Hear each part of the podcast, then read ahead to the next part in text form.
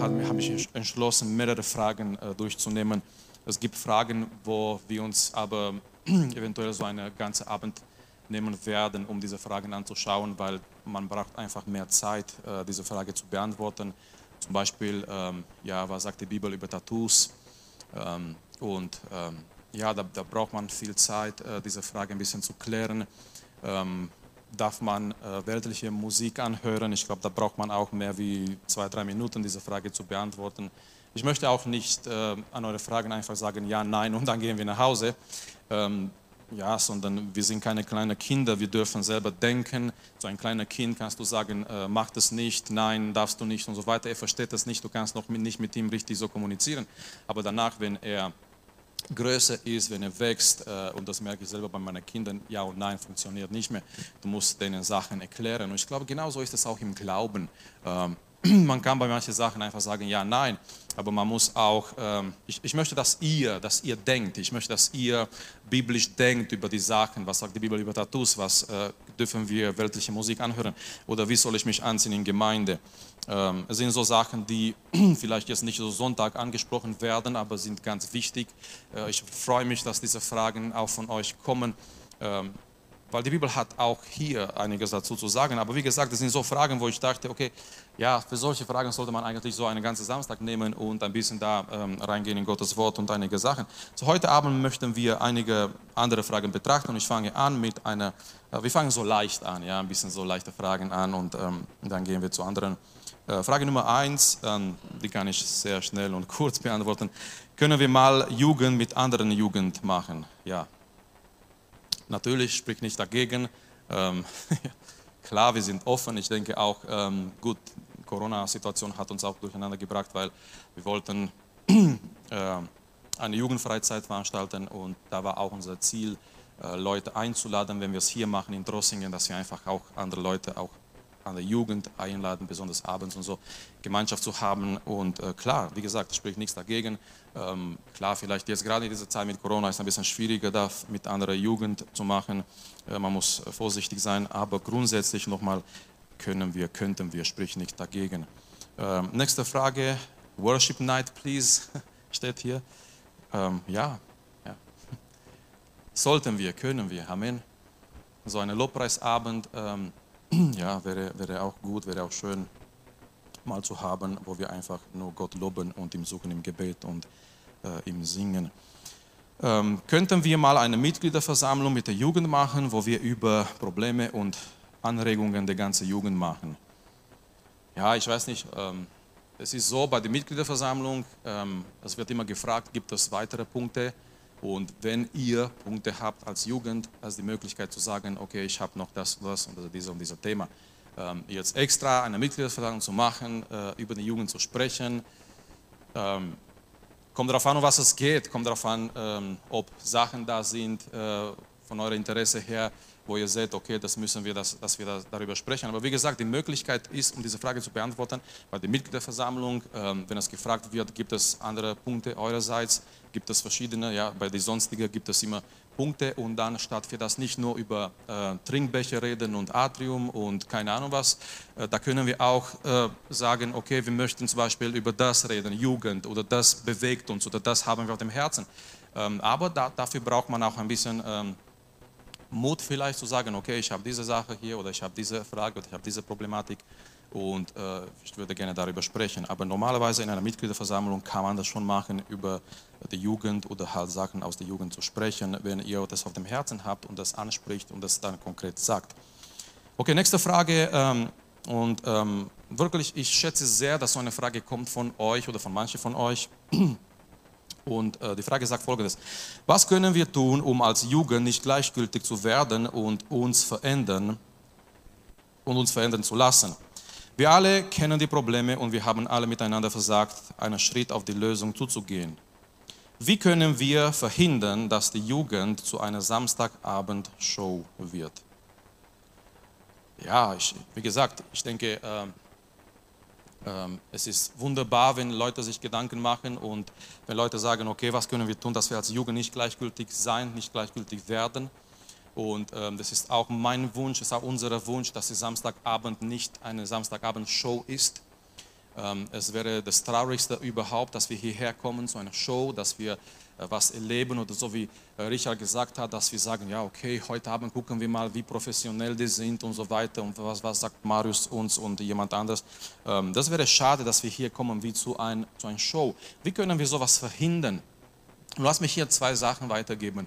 Ähm, Nummer eins, wie wir das verhindern können, dass wir nicht gleichgültig sind als Jugend und dass Samstagabend nicht eine Show ist. Nummer eins, ähm, es ist wichtig, es ist ganz wichtig, unser Leben mit Gott im Alltag, bei jeder einzelne von uns. Wenn wir das verhindern wollen, dass Samstagabend nicht eine Show ist, wo manche Leute was machen, wir genießen es und danach reden wir darüber. Wenn wir das verhindern wollen, Nummer eins, es ist ganz wichtig, unsere, eure, dein Leben mit Gott unter die Woche. Wenn die meisten nicht so etwas haben, dann wird Samstagabend und die ganze Gemeinde zu einer Show. Aber wenn die meisten, die meisten das haben und die haben eine persönliche, lebendige, tägliche Beziehung mit dem Herrn, dann kann ich euch sagen, Samstagabend, wenn diese Leute zusammenkommen, wird nicht zu einer Samstagshow. Samstagabend schon. So deine persönliche Beziehung mit dem Herrn, dass du täglich mit dem Herrn lebst, dass du täglich, ähm, dass du keine Religion lebst, sondern wirklich eine lebendige Beziehung, dass du täglich mit dem Herrn Zeit verbringst und du wächst geistlich und du merkst, äh, dein Herz brennt für den Herrn. Und zweiter Aspekt ist, Freunde, äh, wie wir hier kommen. Wenn wir das verhindern wollen, dass wir gleichgültig bleiben oder sind oder dass wir der Samstagabend nicht so eine Show wird, äh, es ist ganz wichtig, wie wir hier kommen. Und zwar lasst uns hier kommen mit Erwartung, mit Begeisterung, mit Freude. Wir, sind, wir zeigen so oft Begeisterung im Alltag und es fällt uns nicht schwierig, Begeisterung zu zeigen, wenn es um manche Sachen geht. Aber warum ist es so manchmal, dass ähm, ja, die Gemeinde irgendwie, die Gemeinde begeistert nicht mehr die Menschen, um in die Gemeinde hinzugehen oder so. Und ähm, es ist sehr, sehr, sehr wichtig, wie wir hier kommen. Wenn wir wenn wir so kommen mit dieser Einstellung, ja, ich setze mich mal hin und mal gucken, was passiert, dann, dann äh, verwandeln wir Samstagabend in eine Show. Aber wenn wir hier kommen mit dieser Gedanke, ich möchte Gott erleben und ich möchte Gemeinschaft mit ihm haben und mit den anderen in der Jugend und ich komme mit Freude, ich komme mit Begeisterung, ich komme mit einer Erwartung, dann wird das nicht so sein, dass es eine Show ist, sondern dann wird das etwas Gutes sein. So, nimm bitte ähm, nicht nur diese eine Person, die diese Frage geschrieben hat, sondern wir alle, lasst uns das mitnehmen, diese zwei Sachen, unsere tägliche Beziehung mit dem Herrn, jeden Tag. Ähm, und ähm, dann, wenn wir hier kommen, lasst uns immer prüfen, lasst uns immer denken, wie gehe ich hin in die Gemeinde? Ist das eine gute Einstellung, die ich habe? Dass wir hier kommen mit einer Begeisterung. Also ich glaube, ich glaube, die Gemeinde sollte ein Ort, wo die Leute gerne hingehen. Seid ihr einverstanden? Äh, und besonders, besonders äh, die Kinder, besonders die Teenager, weil heutzutage sind so viele Angebote. Die Gemeinde sollte ein Ort sein, wo die Kinder, wo die Teenager mit Freude, mit Begeisterung hingehen. Die Gemeinde, die lebendige, echte Gemeinde sollte nicht ein langweiliger Ort sein. Wenn die Gemeinde langweilig ist, dann müssen wir uns fragen, müssen wir uns prüfen, warum, was können wir machen, Sachen zu verändern, was können wir machen, warum sind wir langweilig geworden. Aber das sollte nicht so sein. Okay, die, zweite, die zwei Dinge. Ähm, nächste Frage ist, ähm,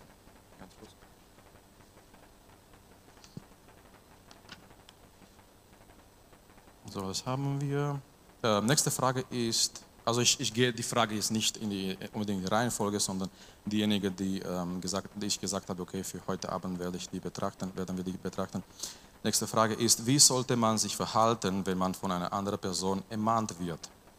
Speziell, wenn junge Menschen ältere ermahnen und andersrum. Ja, ähm, ja es ist natürlich bisschen schwierig, wenn ein Jugendlicher eine ältere Person ermahnt, aber das sollte nicht unmöglich sein. Das sollte sein, dass sowas auch passieren kann und darf in die Gemeinde. Nun, um diese Frage ein bisschen anzuschauen, ich denke, es ist ganz wichtig, was wir unter Ermahnung verstehen. Ermahnung ist keine negative Kritik. Ermahnung ist nicht, hey, äh, ich weiß es besser und ich sag's dir, wie das geht wenn du von dieser Einstellung kommst, zu jemandem ihm etwas zu sagen, wo, wo er irgendwas was falsch gemacht hat oder irgendwas ist nicht in Ordnung, stimmt nicht in sein Leben und du kommst mit dieser Einstellung negative Kritik oder komm, ich, ich weiß besser und du weißt es nicht so gut und ich zeige dir, also von diesem Niveau, von dieser äh, Aspekt, das ist keine biblische Ermahnung, das ist einfach nur Negativismus und das sollte, nicht, das sollte sich nicht in die Gemeinde verbreiten. Ermahnung, denke ich, ähm, hat zu tun auch mit Ermutigung, aber auch mit dieser Sache, äh, jemanden zu warnen. Also Ermahnung ist irgendwie so eine Mischung, Ermutigung, ich, ich möchte den anderen helfen und auf der anderen Seite, ich möchte ihm warnen und ich möchte vielleicht ihm etwas sagen, was in seinem Leben nicht so, nicht so gut, nicht so, ähm, ja, so, so gut läuft. Und ähm, ich glaube, Ermahnung ist ein Werkzeug, den wir haben, den wir gebrauchen sollten in der Gemeinde. Die Bibel sagt uns, wir sollen uns gegenseitig ermahnen. Die Bibel sagt uns, wenn wir zusammen sind, wenn wir zusammenkommen, wir sollen das tun, uns gegenseitig zu ermahnen. Und ähm, das Problem ist, heutzutage ist es schwierig, jemanden zu ermahnen. Das ist die Tatsache. Ich verstehe die Frage, warum ist das schwierig? Weil wir haben es schwierig gemacht. Das sollte eigentlich in die Gemeinde, der ein Ort der Liebe ist und Akzeptanz und ein Ort, wo wir zusammen sind als eine Familie, es sollte nicht schwierig sein, jemanden zu ermahnen. Wenn du siehst, okay, in seinem Leben vielleicht etwas ist nicht in Ordnung und du, du gehst zu ihm oder zu ihr in Liebe und du versuchst dieser Person zu ermahnen, das sollte nicht schwierig sein. Aber wir, wir durch unsere Einstellung haben wir das schwierig gemacht. Durch diese Einstellung, hey, lass mich in Ruhe oder es ist mein persönliches Leben, es ist mein Leben, es ist mein, ja, ähm, und du hast hier nichts zu sagen. Wer bist du, dass du mir was sagst? Und wegen unserer Stolz, wegen unserer Ich, der noch da ist, äh, und uns sehr stark beeinflusst, wir sind nicht bereit, Ermahnung zu empfangen. Aber Ermahnung sollte eigentlich in die Gemeinde ein wunderbares Werkzeug sein, miteinander umzugehen und auch Menschen zu helfen. Weil hier ist die Sache, manchmal jemand von außen kann mich viel besser betrachten in manche Sachen als ich. Das ist die Tatsache. Deswegen wir brauchen die Gemeinschaft. Wie oft hast du gedacht, äh, du machst es gut und du bist auf einem richtigen Weg, bis jemand von außen dir gesagt hat, pass mal auf. Und dann hast du gemerkt, in der Tat, das war nicht so gut. Die Tatsache ist, jemand von außen kann dich viel besser sehen, beobachten, dein, dein, deine Situation, vielleicht dein Leben sehen. Und es kann sein, du siehst nicht, was jemand von außen sieht. Und so, es sollte möglich sein in die Gemeinde, dass eine Person kommt und sagt, du, ich möchte mit dir reden, guck mal, ich habe das gesehen oder das gehört und so weiter und so weiter. Und ähm, dass wir uns gegenseitig ermahnen, Ermutigung mit Warnung zusammen, um den anderen zu helfen. Nun, was sollen wir machen? Weil die Sache war, wie, sollen, wie sollte sich man verhalten, wenn man eine andere Person ermahnt oder wenn jemand äh, ermahnt wird? Nun, wenn du jemand ermahnst, geh zu dieser Person in Liebe. Also dieser Person, die du ermahnst, soll merken, soll spüren, ähm, lass mich beim Merken bleiben, äh, soll merken, dass, dass du gute äh, Absichten hast in Liebe. Also dass du nicht so kommst mit, mit dieser Einstellung, ich weiß besser und ich, bin viel besser als du bist und ich sage dir jetzt etwas, sondern geh hin in Liebe. Zweitens, wenn jemand dich ermahnt, sei nicht böse, reagiere nicht in dein Fleisch.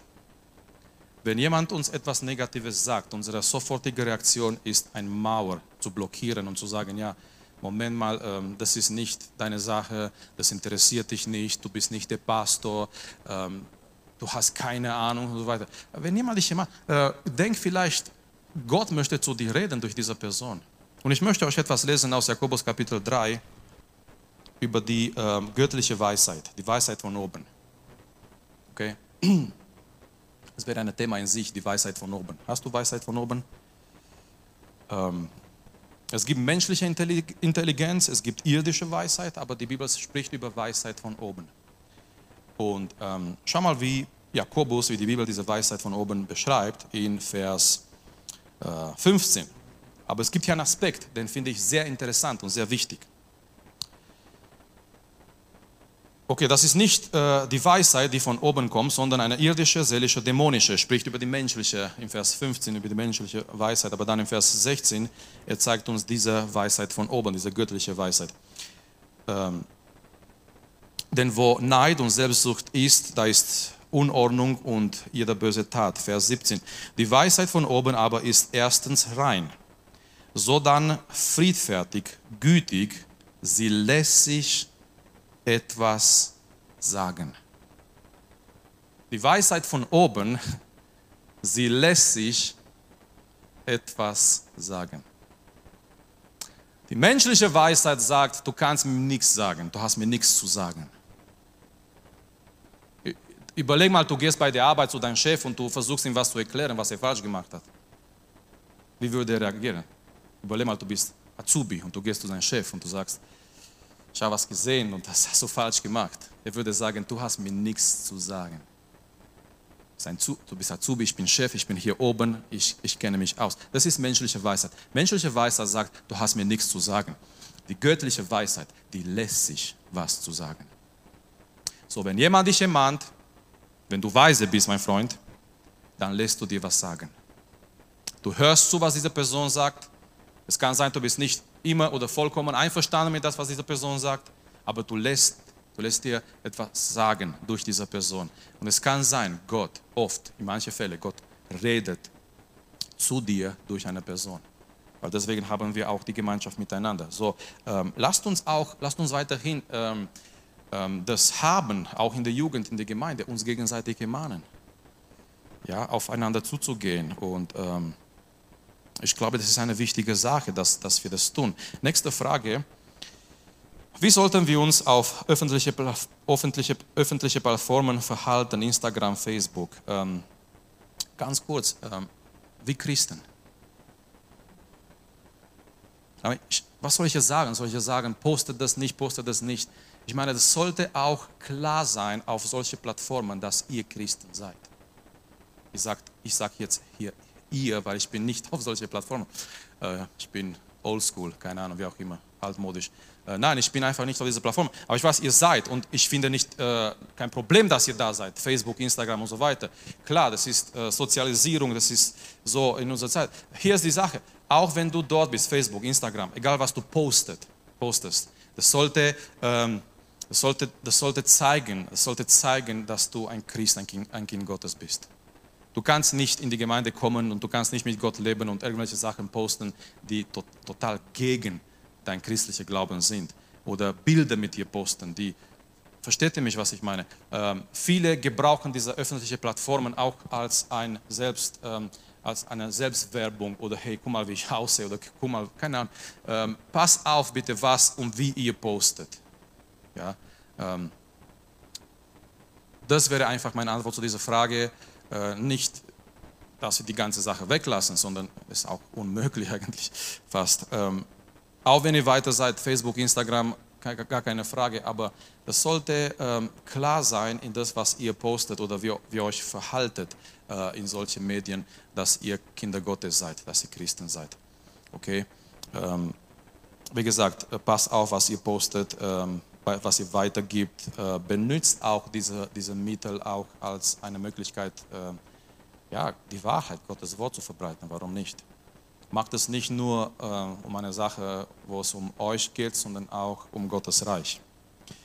Nächste Frage ist also eine Verbindung mit dieser Frage hier. Welche geistlichen Gefahren stecken in der heutigen Technologie? Ähm, man hat immer gefragt, ob die, die Technologie ein Segen oder ein Fluch ist. Weder noch. Ich denke, die Frage ist, was macht man mit dieser Technologie? Das ist die Frage. Es ist genau wie mit einem Messer. Mit einem Messer kann ich Brot schneiden, mit einem Messer kann ich Fleisch schneiden, keine Ahnung was. Aber wenn ein Zweijähriger dieses Messer in Hand nimmt, er kann etwas Schlechtes damit machen. Mit einem Messer kann ich auch jemanden verletzen. So die Technologie in sich, das ist schon eine, eine super Sache. Ich glaube, wir sind alle einverstanden. Wir wollen nicht irgendwann irgendwie in der, in der Steinzeit bleiben, ja? Dass wir zu, back to the roots, dass wir zurückgehen zu solchen Zeiten und kein Flintstones oder so, ja? Sondern klar, wir sind dankbar, wir, wir freuen uns. Die, die Technologie erleichtert unser Leben, das, das ist Tatsache. Technologie in sich erleichtert sehr unser Leben. Äh, denk mal früher, wie die Frauen geschuftet haben, ja? Jetzt gibt es nur einen Knopf und Essen ist schon da fast. Okay, pass auf mit Essen, was nur mit einem Knopf fertig gemacht wird. Aber auf jeden Fall, äh, Technologie erleichtert unser Leben sehr. Aber wieder, man kann diese Technologie für gute Zwecke gebrauchen. Man kann diese Technologie gebrauchen für gute Zwecke, positive Zwecke, Menschen zu helfen, ähm, etwas Schönes zu machen, etwas Schönes zu veranstalten, sogar Gottes Wort zu verkündigen. Auf der anderen Seite, man kann Technologie ähm, gebrauchen für, für schlimme, schlimme Sachen. Und ähm, was, was für Gefahren gibt es in die heutige Technologie? Ich würde auch sagen, ähm, Nummer eins, ähm, es gibt eine Gefahr, dass wir auf falsche Dinge äh, gehen. Also passt auf, klar, wenn man diese Technologie gebraucht, dass wir, dass wir nicht auf falsche Dinge landen, Pornografie und so weiter. Ähm, aber es gibt noch es gibt eine Gefahr, äh, was ich auch erwähnen möchte, und zwar ähm, die Gefahr von den Prioritäten, die Gefahr von unserer Zeit. Es kann sein, du gehst nicht auf falsche Dinge, du, du gebrauchst diese Technologie nicht für falsche Dinge, aber es kann sein, diese Technologie äh, ist für dich die Priorität Nummer eins. Es kann sein, diese Technologie nimmt deine ganze Zeit. Du hast nicht mehr Zeit für Gott, du hast nicht mehr Zeit für Gebet, du hast nicht mehr Zeit für Gottes Wort, du hast nicht mehr Zeit für nichts mehr anderes, sondern du bist wirklich äh, da. Also ich, ich würde sagen, äh, Prioritäten, falsche Prioritäten, es beräubt unsere Zeit, wenn wir nicht aufpassen, es führt zu Abhängigkeit. Also wenn wir nicht aufpassen, ähm, es führt zu Abhängigkeit. Es ist immer noch die Frage, wer hat die Kontrolle? Hast du die Kontrolle oder bist du von dieser Technologie kontrolliert? Ja? Hast du noch die Fernbedienung im Hand, sozusagen? Das ist die Frage bei der ganzen Sache mit Technologie. Und deswegen, wir müssen wirklich aufpassen. Wir müssen aufpassen, weil äh, in sich äh, diese ganze Technologie kann uns, und klar, diese, diese, dieser Begriff hier Technologie ist sehr breit um was geht es genau? Äh, Internet, Medien, äh, Computerspiele, das sowieso brutal aufpassen. Aber ihr seid nicht mehr in dem Alter, Gott sei Dank, oder? Wenn ihr Computerspiele spielt. Keiner sagt was. Einfach aufpassen. Ähm, ich sage nicht, okay, ich, ich bin nicht dagegen. Kommt darauf an, was für ein Spiel und kommt darauf an, wie viel Zeit du verbringst da dieses Spiel. Aber nochmal, das, das führt irgendwann und, und die Soziologen sagen uns das immer wieder, das führt zu Abhängigkeit. Das ist für mich das Problem, das führt zu Abhängigkeit. Habt ihr nicht gemerkt, wie, wie, wie wir abhängig sind von diesen kleinen Geräten hier? Immer muss man seine Nachrichten checken und immer muss man was schreiben und immer muss man prüfen, mein Handy hat vibriert und immer muss man, wir sind total, früher, früher, es gab diese, diese Telefone zu Hause mit Kabel, du bist einfach frei von zu Hause weggegangen. Man, habt ihr nicht gemerkt, man fährt weg von zu Hause und jemand ruft dich. Und früher gab es diese Telefone zu Hause, man hat dich angerufen, warst nicht zu Hause, es war nicht zu Hause. Warst nicht erreichbar, du warst irgendwo unterwegs, du warst, du warst ruhig, du warst frei. Jetzt gehst du irgendwo hin und jemand ruft dich an, jemand schreibt dir was, jemand macht das. Und das. Nochmal, ich, ich finde, in die Technologie ist auch sehr viel Positives. Ja, du gehst irgendwo weg, du guckst auf Google Maps, du gehst irgendwo weg, bist unterwegs und du guckst äh, nach Restaurants in der Gegend und du guckst die Bewertungen und du siehst gute Bewertungen. Wir halten da an. Das war früher nicht möglich. Du musstest einfach reingehen und hm, okay, das war halt schlecht. Ähm, aber jetzt gibt es die ganze, jetzt gibt's die ganze Sterne und jetzt kannst du gucken, die Rezensionen, ja, und ich fahre und meine Frau guckt im, im Google nach der ganzen und wir halten an. Das ist gut. Und nochmal, äh, sind auch positive Sachen da drin. Auf die andere Seite, wir müssen aufpassen, äh, was wir machen mit dieser Technologie. Und zweitens, wir müssen aufpassen ähm, wegen unserer Zeit, wegen die Prioritäten und wegen Abhängigkeit. So, und wenn du merkst heute Abend, dass du abhängig geworden bist von der Technologie, dann verändere etwas in dein Leben. Nächste Frage. Ähm okay, hier. Warum ist die Souveränität Gottes eine gute Nachricht? Ja, die Souveränität Gottes ist eine wunderbare Nachricht. Wenn Gott nicht souverän wäre, er wäre nicht Gott. Ihr müsst das verstehen heute Abend. Wenn Gott nicht souverän wäre in irgendwelchem Bereich, das würde bedeuten, dass in dem Bereich jemand anders souverän ist. Und das würde bedeuten, Gott ist nicht Gott. So, ich bin froh für einen Gott, der souverän ist. Was bedeutet, dass Gott souverän ist? Souveränität, diese Souveränität Gottes, diese Tatsache, dass Gott souverän ist, bedeutet in ein ganz klare Erklärung, Gott hat die absolute Kontrolle. souverän zu sein und kein Mensch ist souverän, kein König war jemals souverän auf dieser Erde, obwohl manche Könige wurden so genannt mit dieser Titel, der Souveräne. Das heißt nur, das, das hat nur zu bedeuten gehabt, dass er in sein Reich, damals sein begrenztes Reich auf die Erde hat, eine gewisse Kontrolle. Aber souverän bedeutet, Gott, äh, Gott hat die, die absolute Kontrolle. Und ich bin froh für diese Tatsache, dass ich einen Gott habe, der die absolute Kontrolle hat. Überleg mal, wie schrecklich es wäre, einen Gott zu haben, der nicht souverän ist. Ein Gott zu haben, wo du nicht, nicht weißt, äh, kann er, kann er mich bewahren? Ähm, ist mein Leben in Sicherheit? Ich habe ihm anvertraut, dass er mich rettet. Ist er mit mir? Äh, kann er das schaffen? Wird er mit mir sein? Wird er mich tragen? Wird er mich bis zum Ziel bringen? Ein, ein Gott zu haben, der nicht souverän wäre, äh, das wäre eine Katastrophe. Du würdest nie wissen, du, du, du wärst nie in Sicherheit. Aber wir dürfen uns geborgen fühlen und wissen in die Souveränität Gottes. Das bedeutet, Gott hat die absolute Kontrolle, Gott macht keinen Fehler. Gerade lass, lass, lass mich dieses Beispiel nennen. Das ist ein extremes Beispiel, schwieriges Beispiel. Wegen Sascha Kilwein, der, der hat sich an Krebs erkrankt. Wie wichtig ist in so einer Situation, du hast keine Antworten, du hast keine Ahnung warum, du, dein ganzes Leben ist durcheinander, die Familie ist durcheinander, aber eins weißt du, Gott macht keine Fehler, Gott hat alles in seiner Hand. Du darfst dich ausruhen irgendwie in die Souveränität Gottes, indem du weißt, er hat alles in seiner Hand, in seiner Kontrolle. Ähm, eine biblische Definition von der Souveränität Gottes werdet ihr finden im Psalm 115, wo, da, wo der Psalmist sagt, unser Gott ist im Himmel, er tut das, was er tut. Er tut alles, was er will. So, das ist für mich, das ist die Souveränität Gottes. Gott tut, was er will. Er muss niemanden von uns fragen.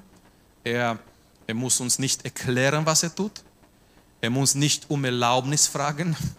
Er muss nicht die Menschen, die Politiker um, um Erlaubnis fragen. Gott tut, was er möchte. Er ist souverän über das ganze Universum, über unser Leben, in unserer Errettung, und das ist gute Nachricht.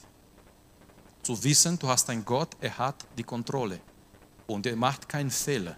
Und er weiß, was er tut und er tut, was er will. Aber dein Wille für dein Leben ist gut. So deswegen nimm, nimm diese Antwort mit dir. Gottes Souveränität. Ohne diese Souveränität, ohne diesen Aspekt, Gott wäre nicht Gott.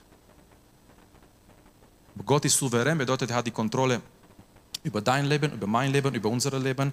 Und wir wissen, auch wenn die Sachen schief laufen, aus unserer Perspektive, aus seiner Perspektive, die laufen nicht schief. Er weiß genau, was er tut und er hat einen Plan und ähm, er, er wirkt. Das ist diese Wichtigkeit der Souveränität Gottes. Nächste Frage, ähm, das kam ein bisschen später rein. Ähm, wie weiß man, ob man genug für Gott in sein Leben tut als bekehrter Christ? Nun, wenn ich dir sagen würde, okay, äh, da und da erkennst du, dass du genug getan hast, du kannst dich jetzt ausruhen. Natürlich kann man diese Frage nicht so beantworten, weil letztendlich in unserem christlichen Leben, wir können nie zu dem Punkt kommen, dass wir sagen, ja, wir haben jetzt genug für den Herrn getan. Ähm, ganz kurz hier für deine Errettung nochmal, du kannst nichts tun, um gerettet zu sein. Ich weiß nicht, wahrscheinlich die Frage geht nicht in der Richtung, äh, man kann nichts tun, um gerettet zu sein oder Gott wohlgefällig zu sein. Ich meine, äh, Gott liebt dich in Jesus Christus. Er liebt dich nicht mehr, wenn du mehr in die Bibel liest. Freunde, bitte, ich möchte, dass keiner mit dieser Mentalität lebt. Sehr oft wir sind beeinflusst in unserer Verbindung mit dem Herrn durch unsere Verbindung mit unserem irdischen Vater.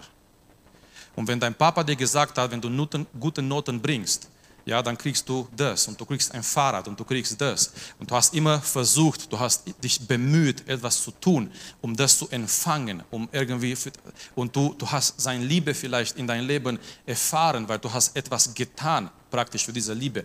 Äh, bei Gott ist das nicht so. Gott liebt uns in Jesus Christus und er kann uns nicht mehr als das lieben in Jesus Christus. So, äh, wir können nicht, ich kann nichts tun, um, um noch mehr von seinem Wohlgefallen, Liebe zu verdienen. Es geht nicht. Deswegen denk nicht, äh, ich habe ich hab die Woche mit einem jungen Mann aus, aus einer anderen Gemeinde geredet. Ähm, er wollte mit mir reden, er hat Probleme gehabt, er hat immer noch Probleme. Und er hat gesagt, ja, ich habe zu Gott gesagt, äh, Herr, ich, wenn du mit mir bist und ich werde mehr in die Bibel lesen und ich werde das tun und ich werde äh, jeden Tag und ich, äh, morgens und abends und so weiter. Und er hat irgendwie versucht, so eine Art Geschäft mit Gott zu machen. Und ich habe gesagt, mein Freund, du darfst nicht so über Gott denken, weil das wird nie so funktionieren. Gott wird manche Sachen zulassen in unserem Leben, die wir nicht erklären können. Und dann werden wir sagen, Herr, wo ist das Geschäft? Wir haben anders verhandelt. Aber das geht nicht so mit Gott. Und denk nicht, denk nicht, wenn ich mehr in die Bibel lese, Gott liebt mich mehr. Das stimmt nicht. Er liebt dich in Jesus Christus. Und du liest, weil du liebst Gott. Du liest, weil du das brauchst. Nicht seine Liebe zu verdienen. Denke nicht, ich werde mehr beten und ich, wenn ich mehr bete, dann verdiene ich sein Wohlgefallen. Nein. Du bist ihm wohlgefällig in Jesus Christus. Aber was, was können wir tun? Und wir, die Bibel ruft uns, für Gott Sachen zu tun, das heißt dienen. Äh, wie weiß man, ob man genug für Gott in sein Leben tut? Äh, man tut nie genug für Gott in, unsere, in sein Leben. Das ist meine Antwort. Es ist immer noch, es gibt immer noch was für Gott zu tun in unserem Leben. Achtung, ich möchte es nicht ermutigen zu ähm, Hyperaktivität. Das, was Richard gesagt hat, Martha und Maria. Ich möchte nicht sagen, okay, wir müssen jetzt so viel für Gott tun, dass wir vergessen, an Jesu Füße zu sein. Es gibt auch diese Extreme in Gemeinde. Eine Hauptsache, was zu tun. Aktivität, Programme, Aktivität. Wir tun, wir tun, wir tun. Das führt zu Burnout. Das führt, wir dürfen nie vernachlässigen unsere, unsere persönliche Beziehung mit dem Herrn. Alles, was wir tun, pass mal auf, was ich hier sage, das ist ganz wichtig. Alles, was wir tun, soll fließen aus unserer Beziehung mit dem Herrn. Alles andere ist Aktivität in unserer eigenen Kraft. Und Freunde, ich war dort, ich weiß, wie das ist. Du machst etwas in die Gemeinde in deiner eigenen Kraft. Es fließt nicht aus deiner Beziehung mit dem Herrn. So, ich sage jetzt nicht, okay, äh, man kann nie genug für Gott tun in seinem Leben, so jetzt müssen wir tun und tun und tun und, und keine Zeit mehr haben für unsere persönliche Beziehung mit dem Herrn. Oder es gibt leider zum Beispiel, es gibt Pastoren, die vernachlässigen ihre Familie. Ja, warum? Weil sie dienen dem Herrn. Ist das Gottes Wille? Nein. Nein. Es gibt einfach äh, Pastoren, Diener, die vernachlässigen ihre Familie, die sind nie zu Hause, die sind unterwegs für den Herrn, die sind irgendwo für den Herrn. Ein Pastor habe ich gehört, der hat sich äh, einfach selber gelobt, dass als sein Kind geboren wurde, er war irgendwo in Mission für den Herrn. Und ein anderer Pastor hat ihm, hat ihm ermahnt und er hat gesagt, du sollst dich schämen. Als dein Kind auf die Welt kam, du warst irgendwo in Evangelisation. Ich meine, Gott ist nicht in Krise von Menschen. Du darfst gerne dabei sein, wenn dein Kind auf die Welt kommt, wird was jemand anderes da sein, der predigen kann an deiner Stelle. Amen. Also nicht diese Aktivität, ich muss viel und viel und viel tun für den Herrn. Aber ich glaube, auf die andere Seite, man kann nie in den Punkt kommen in sein Leben, wo man sagt, okay, ich habe jetzt genug für den Herrn getan. Und sowieso nicht in eurem Alter. ja. Und ähm, ich möchte euch ganz kurz etwas lesen aus Lukas Kapitel 17. Ähm, ich glaube, Jesus beantwortet hier sehr klar diese Frage. Vers 7. Wer aber von euch wird zu seinem Knecht, der pflügt oder weidet, wenn er vom Feld heimkommt, sogleich sagen, komm her und setze dich zu Tisch. Wird er nicht vielmehr zu ihm sagen, bereite mir das Abendbrot, schürze dich und diene mir, bis ich gegessen und getrunken habe, und danach sollst du essen und trinken? Denkt er wohl jenem Knecht, dass er getan hat, was ihm befohlen war? Ich meine nicht so sollt auch ihr, wenn ihr alles getan habt, was euch befohlen war, sprechen. Wir sind unnütze Knechte, wir haben getan, was wir zu tun schuldig waren. Was Jesus hier meint ist, Freunde, auch wenn wir das Beste und Größte für den Herrn tun, wir sind immer noch vor ihm als solche, die sagen, wir haben nur getan, was wir schuldig waren im Vergleich mit das, was er getan hat. Deswegen im, im christlichen Leben, wir kommen nie zu einem Punkt, wo wir sagen, wir haben genug getan für den Herrn. Jetzt gibt es nur Urlaub. Wenn du in den Punkt kommst, Das ist ein gefährlicher Punkt, sondern wir sollen immer fragen, Herr, was kann ich für dich tun, für dein Reich? Nochmal, dieser Gleichgewicht muss immer da sein. Vernachlässige nicht dein Gebetsleben, dein persönliches Leben, vernachlässige nicht deine Mitmenschen, vernachlässige nicht deine Familie, aber auf der anderen Seite, es gibt immer noch die Möglichkeit, was für den Herrn zu tun. Und so kommen wir zu der letzten Frage für heute Abend. Und ich dachte, bevor wir dann wieder in Lobpreis gehen, es sollte eine geistliche Frage sein, das uns ermutigt, ähm, auch hier dann weiter Gott zu suchen. Und wie gesagt, es gibt noch andere Fragen, es gibt auch philosophische Fragen, es gibt ähm, mehrere Arten von Fragen, die werden wir mit der Zeit ähm, anschauen. Und es gibt auch diese Frage, wo ich einfach gesagt habe, es wäre besser, einen kompletten Abend für so eine Frage zu nehmen. Aber die letzte Frage für heute Abend ist folgendes. Was meint Jesus, wenn er sagt, wenn er in Matthäus 5,3 sagt, glücklich sind die Armen im Geist, denn ihnen gehört das himmlische Reich. Ähm, was, was meint Jesus, wenn er das sagt? Glückselig sind die geistliche, äh, ich lese aus ähm, Schlachterübersetzung, äh, glückselig sind die geistliche Armen, denn ihrer ist das Reich Gottes, das Reich der Himmel. Ähm, wir haben hier zwei, zwei Aspekte, zwei ähm, ja, Gegensätze. Von einer Seite, wir haben Gottes Reich. Gottes Reich ist das Größte, das Beste, das Schönste, was man haben kann. Amen. Und die andere Seite, wir haben jemanden, der arm ist geistlich. Und Jesus sagt, nur diejenigen, die geistlich arm sind, werden das Himmelreich haben. So von einer Seite, du hast das, das größte Schatz überhaupt, Gottes Reich. Das, das größte, das schönste, wichtigste, was man haben kann, Gottes Reich zu haben.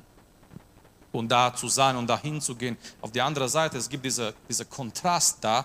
Ähm, es ist jemand, der dieses Reich empfängt oder hat, jemand, der, reich, der arm ist im Geist. Und dieser Bibelvers wurde teilweise in der Kirchengeschichte falsch ausgelegt und daraus ein Evangelium ähm, ein Evangelium der gemacht, der ähm, ja einfach äh, zum Beispiel die Mönche ähm, teilweise, aber nicht nur, ähm, ein Evangelium der Armut daraus gemacht. Man hat gesagt, ja, gerettet zu sein, äh, Gott wohlgefällig zu sein, man muss arm sein. Ich möchte euch sagen heute Abend, es gibt in der Bibel kein Wohlstandsevangelium, aber es gibt in der Bibel auch kein Armutsevangelium. Ja, es gibt auch kein Armutsevangelium. Das bedeutet nicht, wenn jemand reich ist, dass er in die Höhle geht und wenn jemand äh, arm ist, dass er in den Himmel kommt. Nein. Das hat damit überhaupt nichts zu tun. Klar, die Bibel warnt wegen äh, Reichtum und solche Sachen, die können auch gefährlich sein für die Seele und so weiter. Das, das ist Tatsache. Aber die Bibel gibt uns keine ähm, Armutsevangelium, in dem Sinne, dass wir arm werden sollen, um Gottes Reich zu haben. So was meint hier Jesus? Äh, wenn ich jetzt heute Abend fragen würde, ja, bist du arm im Geist? Ähm, jemand, äh, manche haben dieser Bibelvers so ausgelegt und gedacht, jemand arm im Geist ist jemand, der nicht viel Verstand hat. Ist überhaupt, nein, es, es hat damit überhaupt nichts zu tun. Aber wenn wir jetzt fragen würden, bist du arm im Geist? Äh, hast du Gottes Reich und äh, hast du dieses Reich so empfangen, dass du arm im Geist bist? Was wäre deine Antwort? Hast du diese Erfahrung gemacht, arm im Geist zu sein? Ich möchte euch hier kurz sagen, dieses Wort hier für arm äh, ist in, in, in Urtext, im Original ist eigentlich ein Wort, was ein Bettler beschreibt. So, wir haben in unserer Zeit, in unserer Gesellschaft verschiedene Stufen von Armut. Wir können vielleicht auch über jemanden sagen, er ist einfach arm, er hat nicht so viele Sachen, aber er hat immer noch Sachen, mit denen er sich anziehen kann, er hat immer noch was zum Essen. Aber wir würden sagen, vielleicht im Vergleich mit anderen Menschen, diese Person ist arm. Und wir haben heute verschiedene ähm, ja, verschiedene so, äh, Niveaus von Armut, wie auch immer. Aber dieses Wort hier für arm beschreibt einen Bettler, beschreibt jemanden, der nichts hat. Er hat überhaupt nichts. Er ist einfach ein Bettler auf der Straße. Er äh, streckt seine Hand aus, um etwas zu empfangen. Er ist auf andere angewiesen. Er hat nichts bei sich. Er hat nichts in sich. Er ist so arm, dass er betteln muss, dass er seine Hand ausstrecken muss, um etwas zu empfangen. Nun lass mich das Ganze ein bisschen zu Hause bringen. Wenn wir vor Gott kommen, meine Lieben, wir müssen so kommen wie ein Bettler. Wenn wir geistlich vor Gott kommen, seine Errettung, seine Gnade zu empfangen, etwas von Gott zu empfangen, wir müssen kommen wie Leute, die geistlich Bettler sind. Wir müssen kommen wie Menschen, die geistlich bankrott sind. Das bedeutet Folgendes. Das bedeutet, wir kommen vor Gott. Wir kommen von Gott zu empfangen, aber wir kommen nicht in dem Sinne, dass wir sagen, Herr, ich möchte dir etwas geben. Wir haben ihm nichts zu geben. Wenn wir zu Jesus kommen, gerettet zu werden, wenn wir zu Gott kommen, sein Reich zu empfangen, wir müssen, wir sollen kommen wie geistliche Bettler. Das bedeutet Menschen, die geistlich bankrott sind. Menschen, die sagen, Herr, ich kann dir nichts geben. Meine ganze Hoffnung ist, ich, ich, strecke mich zu dir, ich strecke meine Hand aus. Meine ganze Hoffnung ist, dass du mir was gibst durch deine Gnade. So was Jesus hier meint, sind Menschen, die zu diesem Punkt kommen in ihrem Leben. Die zu diesem Punkt kommen in ihrem Leben, wo sie merken, wo sie erkennen, geistlich haben sie nichts vor Gott, um Gott zu geben.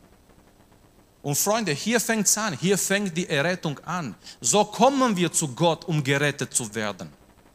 Wir kommen vor Gott, zu der souveränen Gott, wo wir wissen, wir können ihm nichts geben. Wir können, wir können ihm nichts bringen. Wir sind geistliche Bettler, arme Leute.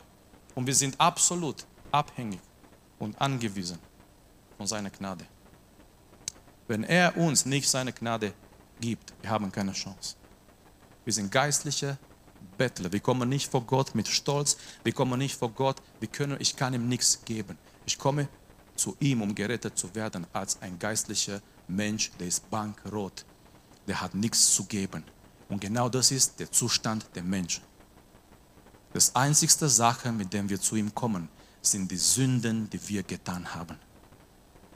Es gibt kein Gutes da, es gibt keine Gerechtigkeit in uns, sogar unsere guten Taten sind wie ein schmutziges Kleid vor ihm. Ich kann mit nicht etwas kommen und sagen, Herr, guck mal, was ich getan habe und ich bin stolz. Nein, ich muss zu ihm kommen wie ein geistlicher Bettler, der nichts hat. Und ich strecke meine Hand aus und ich weiß, meine einzigste Chance ist, wenn Gott mir seine Gnade schenkt. Und, wenn Je und Jesus sagt, wenn wir so kommen, Freunde, wenn wir so kommen. Wir empfangen Gottes Reich. So, das meint Jesus, wenn er sagt, äh, glückselig sind die Arme im Geist, denn hier ist Gottes Reich. Hier ist das Reich Gottes. Wir kommen vor Jesus als geistliche Bettler, als Menschen, die geistlich gesehen nichts haben. Und, und, und der Einzige, der uns in diesen Punkt bringen kann, ist der Heilige Geist in dieser Punkt der Zerbrochenheit, in dieser Punkt in dein Leben, hier fängt es an. Wenn der Heilige Geist dich in diesen Punkt bringt, wo du merkst, geistlich, du bist ein Bettler. Du hast nichts, was du Gott geben kannst. Hier ist der heilige Gott, der gerechte, heilige Gott. Hier bist du. Und deine einzigste Chance ist, dass Gott seine Gnade über dich lässt kannst ihm nichts geben, du kannst nichts tun, um seine Gerechtigkeit zu erfüllen. Du kannst nichts tun.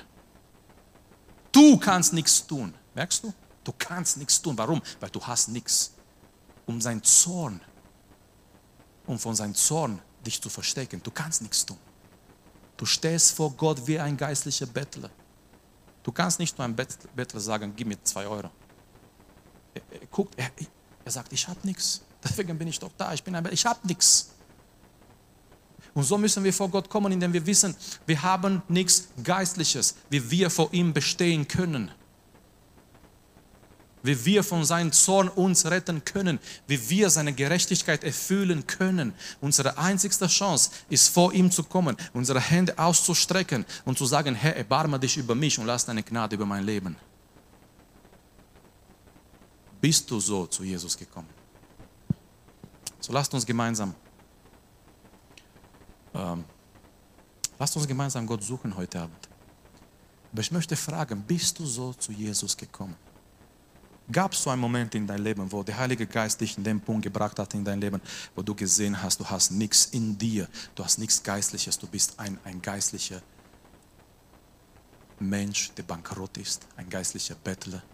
Und du hast gewusst, das einzigste, deine einzigste Chance ist die Gnade Gottes. Mann, deswegen, deswegen schätzen manche nicht die Gnade Gottes, weil die denken, die Errettung ist etwas, ich tue etwas und Gott tut etwas. Nein, die Errettung ist, Gott tut alles. Manche denken, die Errettung ist, ja, Gott macht etwas, er, er tut hier seinen Teil und ich komme und ich mache meinen Teil und es ist 80% Gott, 20% Mensch. Nein. Die Zeugen Jehovas, die, die klopfen von Tür zu, zu Tür, weil die lernen und die sagen, wenn sie das machen, umso mehr sie das machen, die werden bei Armageddon nicht dabei. Wie kann, ich habe mich, hab mich gefragt, wie kann man nachts schlafen?